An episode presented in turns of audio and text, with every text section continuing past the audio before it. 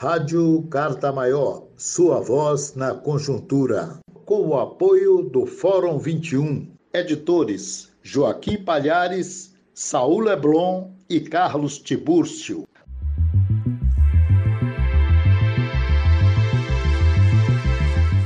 Em Santiago de Chile, Tebni Pino Saavedra.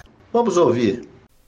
Quando se iniciaram os protestos em Chile em outubro de 2019, não poucos foram os manifestantes que receberam a fúria da polícia de Pinheira. Foram detidos, torturados e posteriormente perseguidos.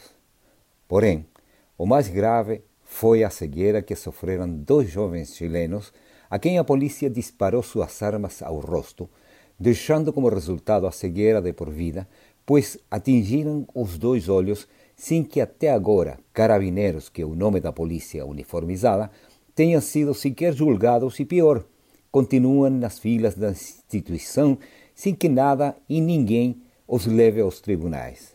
Aliás, o único que se conhece é o nome das vítimas, Gustavo Gatica e Fabiana Campillay.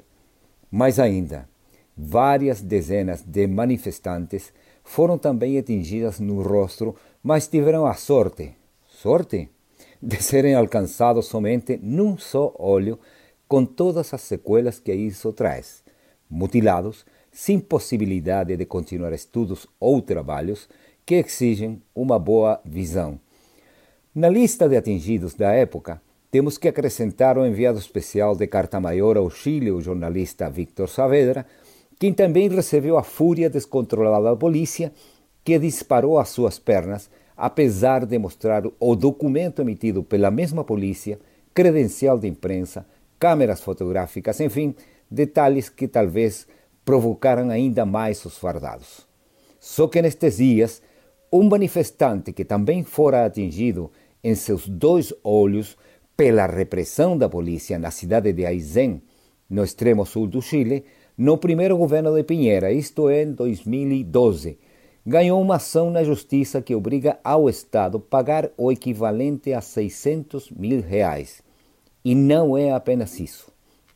A sentença foi ditada pela Corte Suprema de Justiça, máximo tribunal do país, que não permite apelação e que, sem dúvida, servirá de antecedente, pois, criada a jurisprudência, o mais provável é que os mutilados de 2019 exigirão também dos tribunais igual sentença.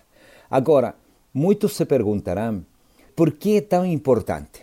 Primeiro, porque o Estado não tem mais trâmite do que cumprir, e segundo, porque os tribunais de primeira instância atenderam a acusação, tirando o caso da justiça militar, sabido é que daí pouco ou nada pode se esperar, pois todos os fardados resultam inocentados. Sobre os danos oculares, o diário norte-americano New York Times realizou uma série de reportagens e seu autor, o jornalista Brent McDonald, está concorrendo ao prêmio Emmy, o que seguramente deixará o governo de Pinheira tão desprestigiado quanto o restante dos governos de direita, numa clara maratona para ver qual de todos se parece mais a Donald Trump. Tudo isto num governo que se nega a dialogar com as comunidades dos povos originários e que tem um dos seus, Celestino Córdova, em greve de fome há mais de 100 dias e que perde credibilidade, o governo, claro, dia a dia. A rejeição, diga-se, é já superior a 85%. Também com um novo ministro do Interior, algo assim como o vice-presidente, se pensarmos no Brasil, ministro que serviu à ditadura de Pinochet e que nestes dias alcunhou uma frase para a história. Todos sabemos que foi um dano para o país e para eles, se referindo à migração de haitianos no Chile. Desde Santiago, é o informe do correspondente Tebni Pino Saavedra.